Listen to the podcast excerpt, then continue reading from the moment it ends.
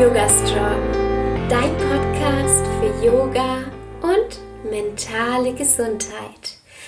Hallo und herzlich willkommen.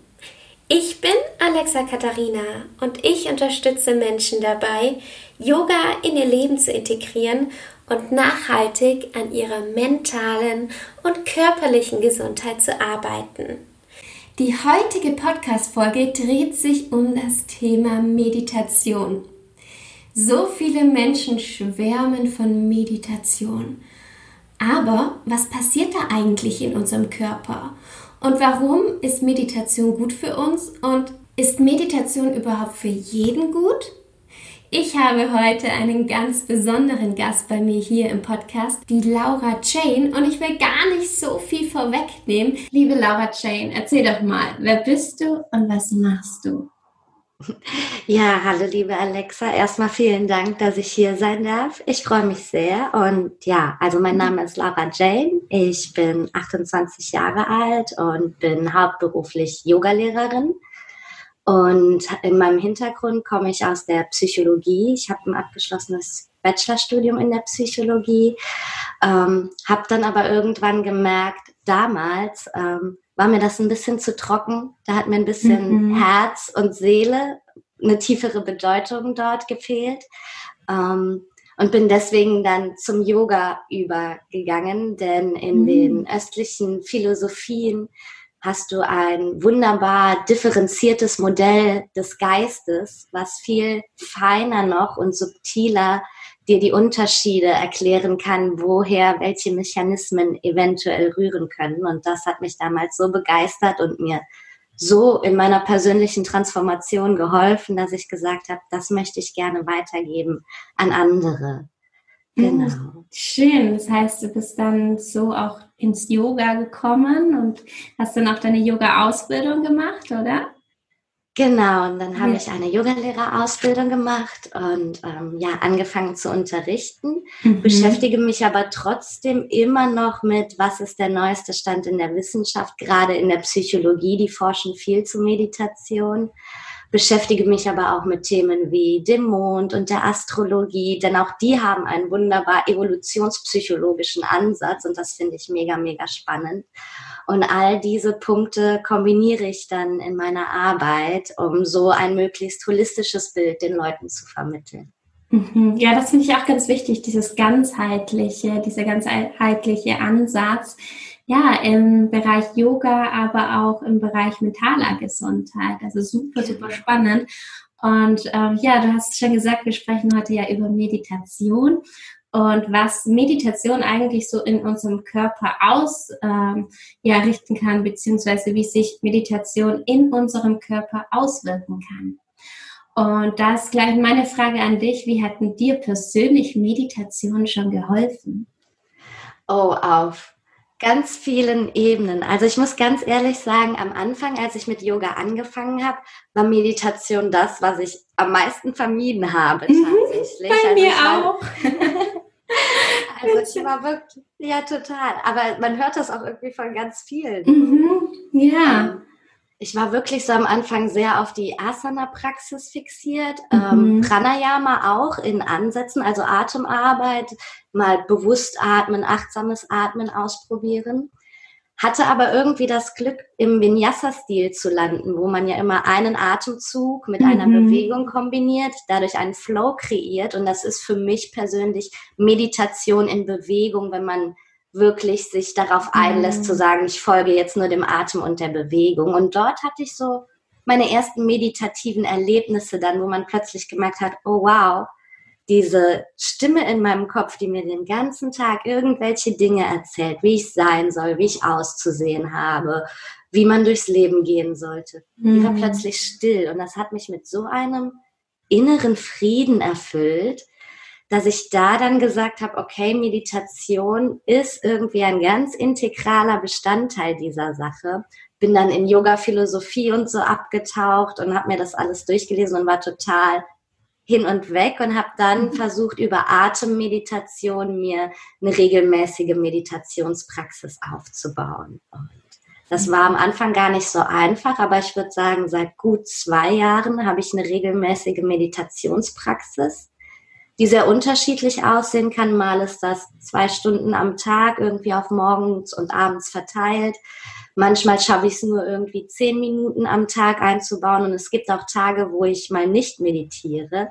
Aber ich merke immer, dass die Phasen, wo ich es regelmäßig mache und wenn es nur fünf bis zehn Minuten sind, mir so viel Kraft für den Rest des Tages geben, mir so helfen, meine Emotionen zu regulieren, entspannt zu bleiben und ja. auch durch schwierige Situationen mit einer Art von Gelassenheit zu gehen. Die Situation an sich verändert sich nicht dadurch, aber wie ich damit umgehe. Und das ist so wunderschön und heilsam, weil man sich entscheiden kann, ja, einfach ein bisschen stressfreier das Leben zu genießen. Mhm, ja, ich nenne das auch immer so ein Auffangnetz. Und wie du gesagt hast, allein schon fünf Minuten am Tag können da schon völlig ausreichen. Gerade am Anfang, das ist mir völlig schwer gefallen, also gerade am Anfang länger zu meditieren. Das war für mich ähm, eine sehr, sehr große Hürde. Und irgendwann war dann dieser Moment, wo ich dann dachte, ich habe fünf Minuten meditiert und schaue dann auf die Uhr und dann war es eine halbe Stunde. Und dann dachte ich mir, okay, was ist da jetzt passiert? Also das, das kannte ich noch nicht. Und dann, ähm, ja, die Meditation entwickelt sich dann ja, die kommt so von selbst. Und ich glaube, das ist ganz, ganz wichtig, dass man sich selbst am Anfang einfach auch die Zeit gibt und sich da ähm, ja einfach mal reinbegibt. Hm. Genau. Ja, würdest du denn ähm, Meditation für jeden Menschen empfehlen? Mm, ist eine schwierige Frage. Prinzipiell würde ich sagen, Meditation an sich kann jeder Mensch erstmal ausführen, weil du einfach nichts brauchst dazu. Du brauchst einfach nur dich selbst und mhm. ein paar Minuten Zeit, die du der Sache widmest.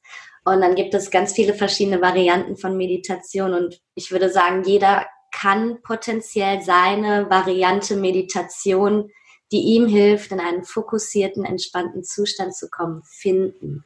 Ich würde aber auch sagen, dass es Menschen gibt, gerade im Bereich zum Beispiel bei der mentalen Gesundheit und so, mhm.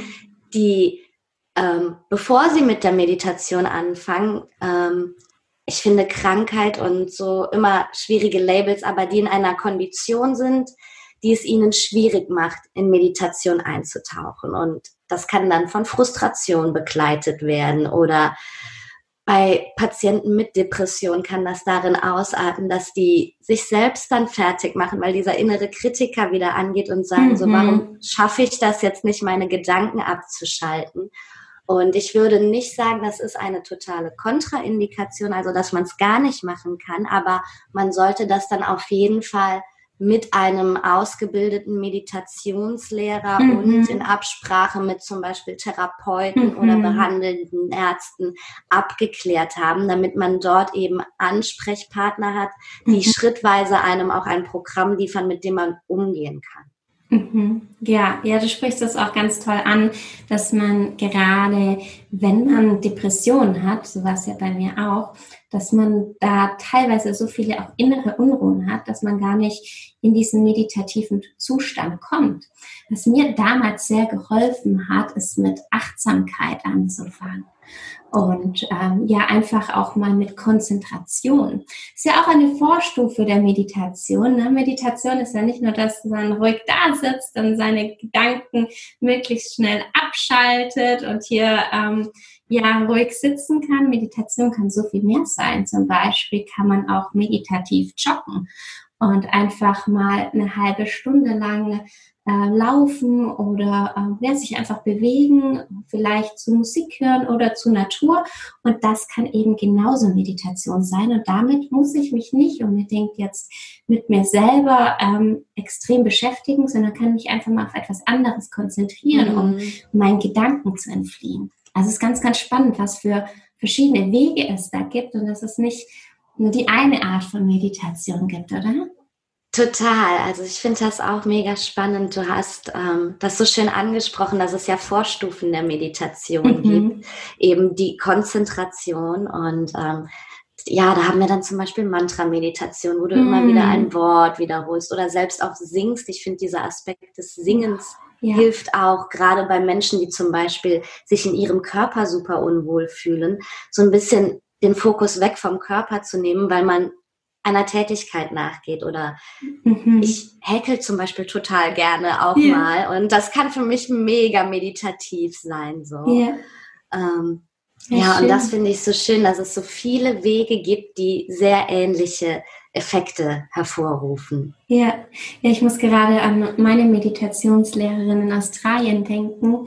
Das ist eine ähm, ältere Frau. Ich glaube, sie ist bestimmt schon 70, hat ganz lange graue Haare.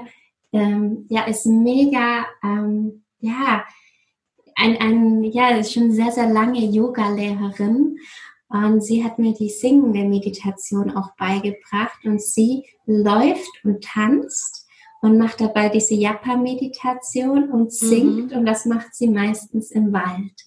Und das hat sie uns gezeigt. Und das ist so kraftvoll. Für mich war das am Anfang unvorstellbar, dass ich irgendwie singend rumlaufe und meditiere. Mhm. Aber ich muss sagen, ab und zu tut es einfach so gut, wenn man abschalten möchte und laufen möchte, sich bewegen möchte und einfach nicht still da sitzen möchte. Also es gibt so viele äh, Versionen und da darf auch jeder für sich jeden Tag entscheiden, was er heute braucht. Also man muss nicht sagen, ich muss jetzt heute eine halbe Stunde hier sitzen, sondern genau. man kann wirklich wählen, was man braucht und was einem gut tut. Ja, ja, so spannend. Schön. Ja, ähm, ja, wie kann denn Meditation überhaupt wirken? Also, ähm, ich fange mal von der Yoga-Seite an, mhm. bevor ich zur Wissenschaft komme. Und ähm, genau, wir haben zum Beispiel im Yoga, im Yoga Sutra, was ja sowas wie die Yoga-Bibel in Anführungszeichen mhm. ist, ähm, ja. steht ja direkt als erstes Sutra dann Yogaha Chitta Vritti Nirodha. Yoga bringt die Gedankenwellen zum Erliegen. Mhm. Was ja nichts anderes bedeutet als diese innere Stimme, die ja wie etwas anderes wirkt, was uns immer etwas erzählt, verschwindet und man fühlt diese Einheit. Mhm. Und dahin soll ich ja dann auch Meditation führen. Also es gibt wohl irgendeinen Mechanismus, dass wenn man sagt, okay, ich versuche diese Gedanken zum Stillliegen zu bringen, mhm. dass uns etwas schenkt, was uns in einen Zustand von Einheitsgefühl, innerem Frieden und Verbundenheit führt. Ja. Und ganz großer Teil der Meditation ist die Achtsamkeit, einfach mhm. dieses in den jetzigen Moment kommen. Das ist ein riesiger Bestandteil, über das das Ganze wirkt. Und jeder, der irgendwie mal ein Achtsamkeitstraining gemacht hat oder sich mit Achtsamkeit beschäftigt, weiß, wie machtvoll allein schon fünf bewusste Atemzüge sein können. Mhm. Und das ist in meinen Augen nichts anderes als eine kleine Mini-Meditation oder eine Vorstufe für ganz tiefe meditative Zustände zu erreichen. Mhm.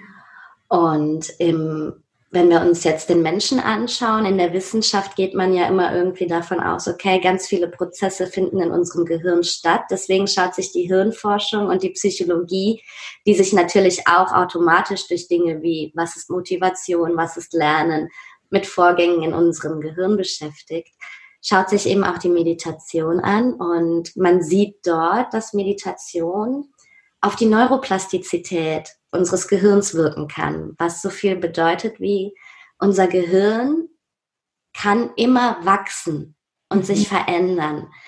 Klar gibt es eine Phase, wo sehr viele Veränderungen stattfinden, ungefähr bis wir 21 Jahre alt sind. Dann ist unser Gehirn so gesehen ausgewachsen oder erwachsen. Aber über diesen Zeitraum hinaus gibt es eben die Möglichkeit, dass wir durch Lernen, zum Beispiel auch alltägliches Lernen, eine Sprache lernen, eine neue Sportart lernen, auch das verändert unser Gehirn. Mhm. Und Meditation ist in diesem Sinne eigentlich nur sich selbst, ja, beizubringen, die Gedanken zu kontrollieren, mehr Kontrolle über deinen Geist zu erlangen. Mhm. Und das ist auch ein neues Lernfeld, was in deinem Gehirn neue Verschaltungen bringt, auf die ein oder andere Art und Weise. Es gibt funktionale Veränderungen, mhm. was so mhm. viel bedeutet wie verschiedene Gehirnareale, die für verschiedene Dinge zuständig sind, fangen plötzlich an, neu miteinander zu kommunizieren. Das zeigt sich dann zum Beispiel, dass Sauerstoff anders verstoffwechselt wird in diesen Zellen und so weiter. Oder aber es gibt auch strukturelle Veränderungen. Da gibt es dann zum einen die Neurogenese und die Synaptogenese, was nichts anderes bedeutet als die Nervenzellen, aus denen das Gehirn ja letztendlich besteht. Mhm. Ähm, da können neue entstehen. Es können aber auch teilweise in Regionen Nervenzellen abnehmen.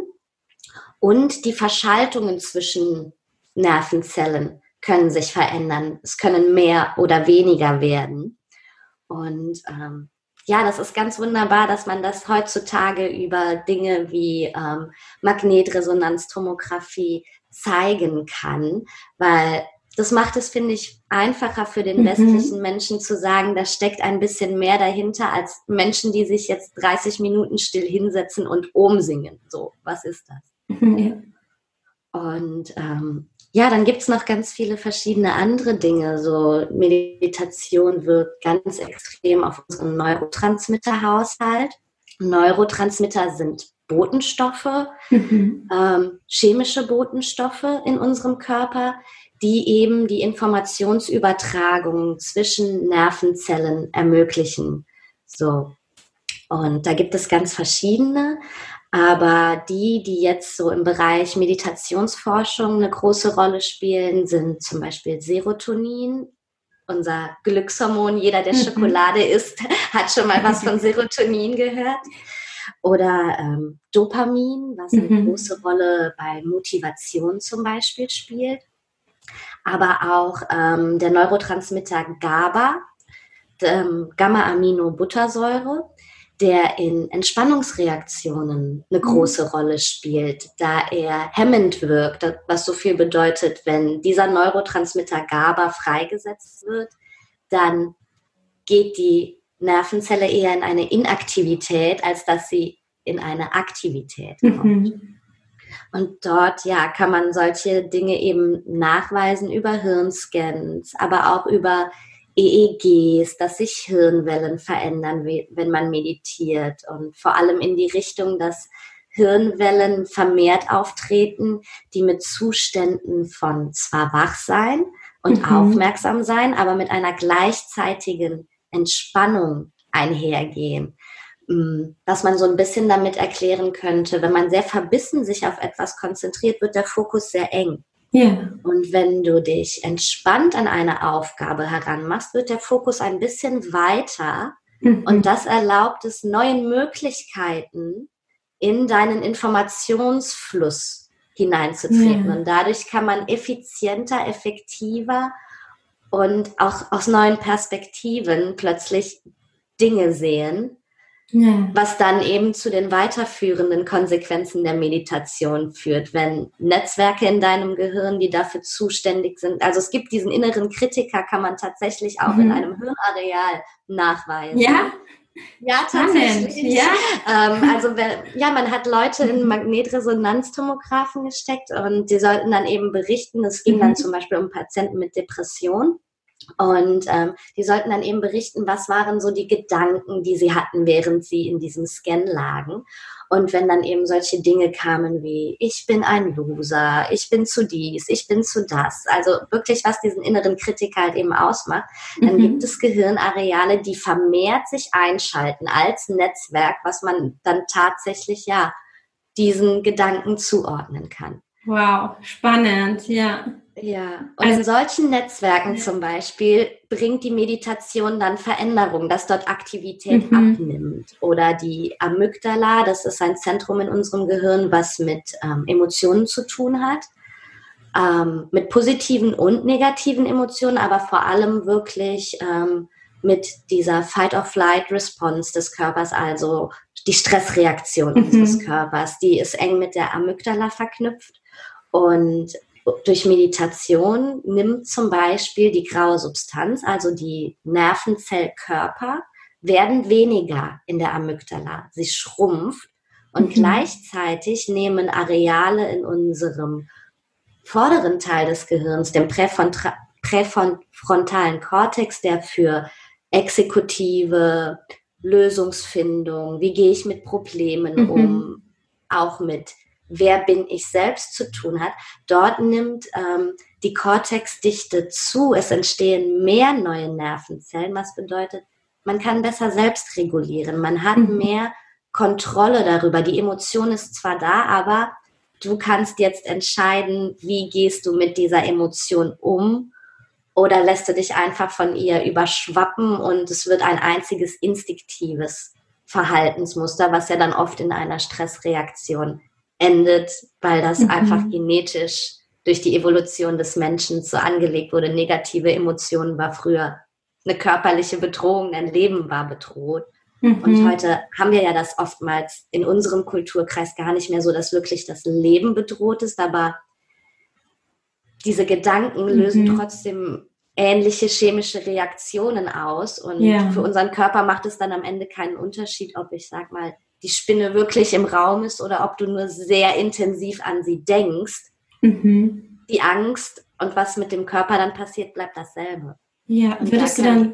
Ja. Genau, ja.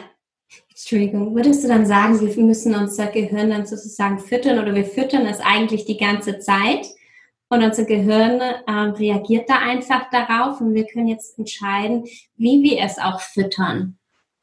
Genau, zum einen das und ähm, ja, unser Gehirn ist einfach dazu designt, ständig Dinge wahrzunehmen, immer. Mhm. Denn wir sind einfach in dieser Welt und es gibt ein Außen zu unserem Innen und mhm. es findet ein ständiger Abgleich statt, damit das System des Körpers, sage ich mal, stabil bleiben kann. Ja. Und ähm, selbst wenn wir nichts tun, nicht im Sinne von Meditation, sondern einfach, ich sag mal, so eine Art von Tagträumen, den Gedanken nachhängen. Ähm, das kann beim Spülen, beim Abwasch sein. Ähm, ich sag mhm. mal, bei Menschen, die noch keine Meditation ausprobiert haben. Und dieses Netzwerk, das Default Mode Network, was eben für Tagträumen und so dieser Autopilot ist, mhm. wenn das anspringt, das ist ganz wichtig für uns, mhm. denn es hat mit Identitätsbildung zu tun. In diesem Netzwerk ähm, vergleicht dein Gehirn, wenn es quasi einen Leerlauf hat, ständig, was war los, was ist passiert. Das ja. Default Mode Network ist auch zum Beispiel aktiv in sozialen Interaktionen mit Menschen, die wir gut kennen. Und jetzt, ich sag mal, wir treffen uns einfach zum Chillen, dann ist ja. auch dein Default Mode Network aktiv. Aber es sagt dann so Sachen wie zum Beispiel, oh mein Gott, warum habe ich gerade diesen Satz gesagt? Also es ja. reflektiert sich ständig selbst, mhm. dieses Netzwerk. Und dadurch können wir Identität bilden. Dieses Netzwerk ist auch mit dem inneren Kritiker und mit unserem Ego verbunden. Mhm. Und wenn wir jetzt anfangen zu meditieren, verändert sich die Aktivität in diesem Netzwerk. Dieser Autopilot-Leerlauf wird plötzlich ein bewusster Leerlauf und es kann sich neu strukturieren. Das, was wir plötzlich ja als Hintergrundaktivität hatten, kriegt eine neue Aufmerksamkeit und dadurch geben wir einen neuen Input, in dem dann der Körper sagen kann, okay, das ist jetzt das Zeichen, ein altes Muster zu durchbrechen mhm. und ein neues zu aktivieren. Und je öfter wir das tun, umso gestärkter ist das. Meditationsarbeit funktioniert auch wie Fitnesstraining. Es ist ein Muskel quasi, den wir stärken, ja. dieser Meditationsmuskel. Und wenn wir das über längere Zeit tun, dann finden wir plötzlich folgende ähm, Ergebnisse, nämlich dass das Default Mode Network dauerhaft seine Aktivität ändert. Also dass wenn wir dann zum Beispiel spülen, ähm, das eher ja in einem meditativen Zustand machen, ganz bewusst und nicht so sehr abschweifen mit, was war gestern, was habe ich gesagt, was könnte das bedeuten. Oder aber auch wenn wir mit Menschen uns unterhalten, dass plötzlich nicht mehr dieses so, warum habe ich das gerade gesagt kommt, sondern dass wir erstmal im Moment bleiben ja. und diese Reflexionsarbeit, was war das denn jetzt, dieses Gespräch, später kommt.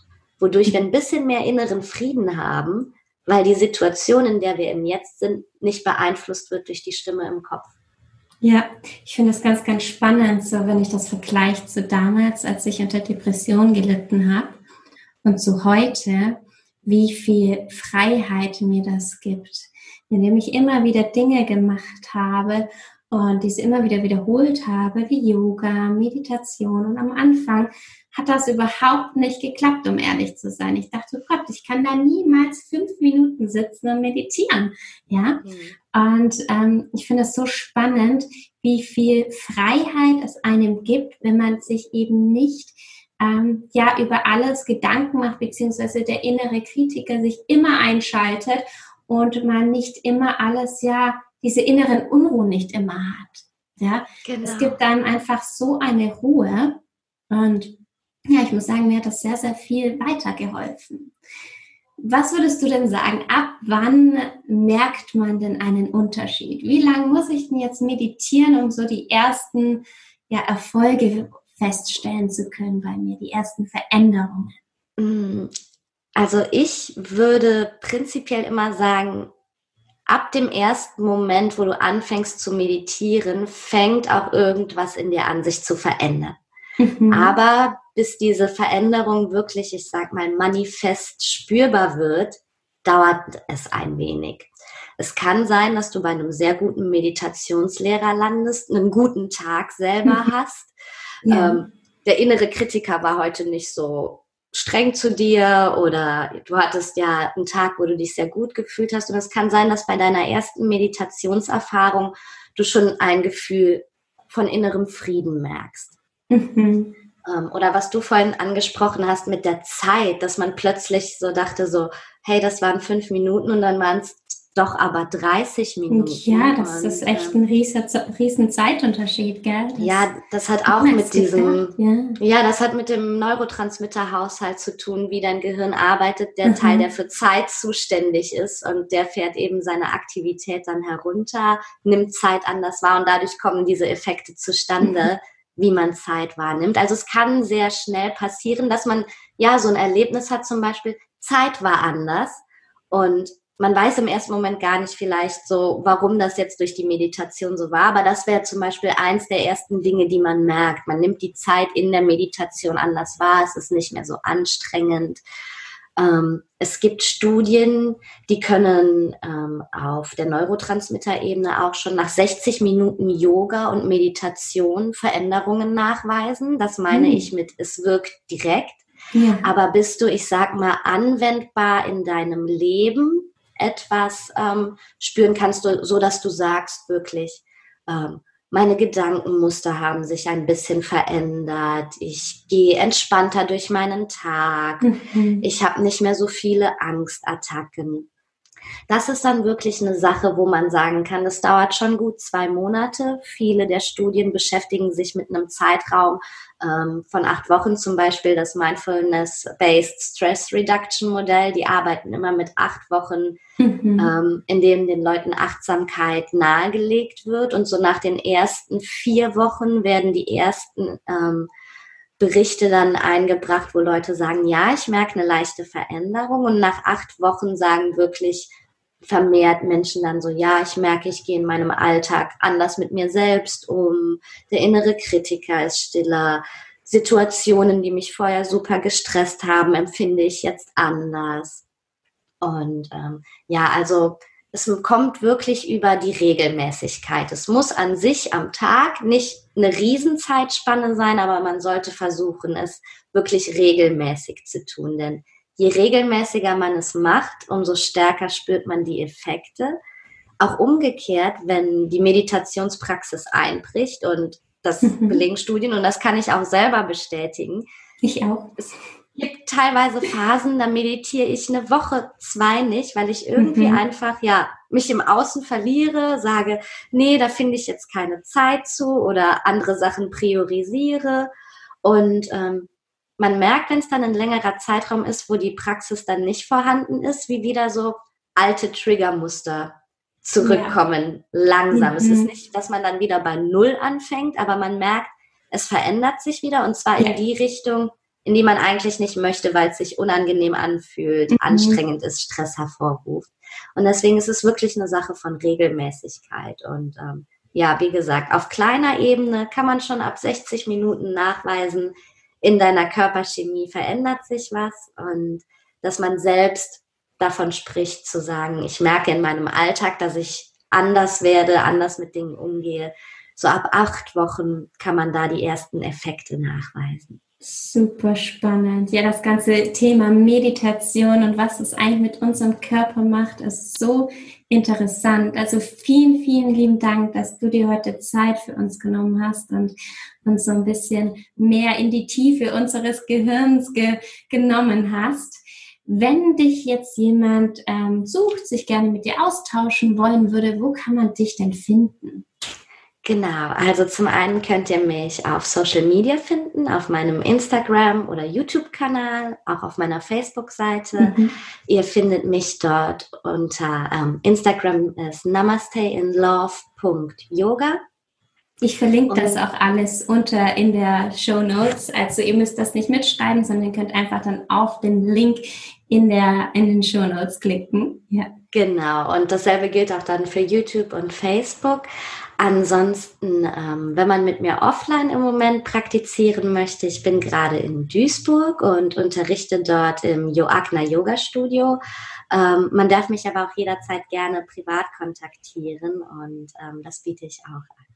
Schön. Ja, liebe Laura Jane, vielen, vielen Dank, dass du dir heute die Zeit genommen hast. Und ja, ich wünsche dir einen wunderschönen Tag und bis bald. Vielen Dank, liebe Alexa. Danke, dass ich hier sein durfte und dir auch einen wunderschönen Tag. Danke. Namaste. Namaste.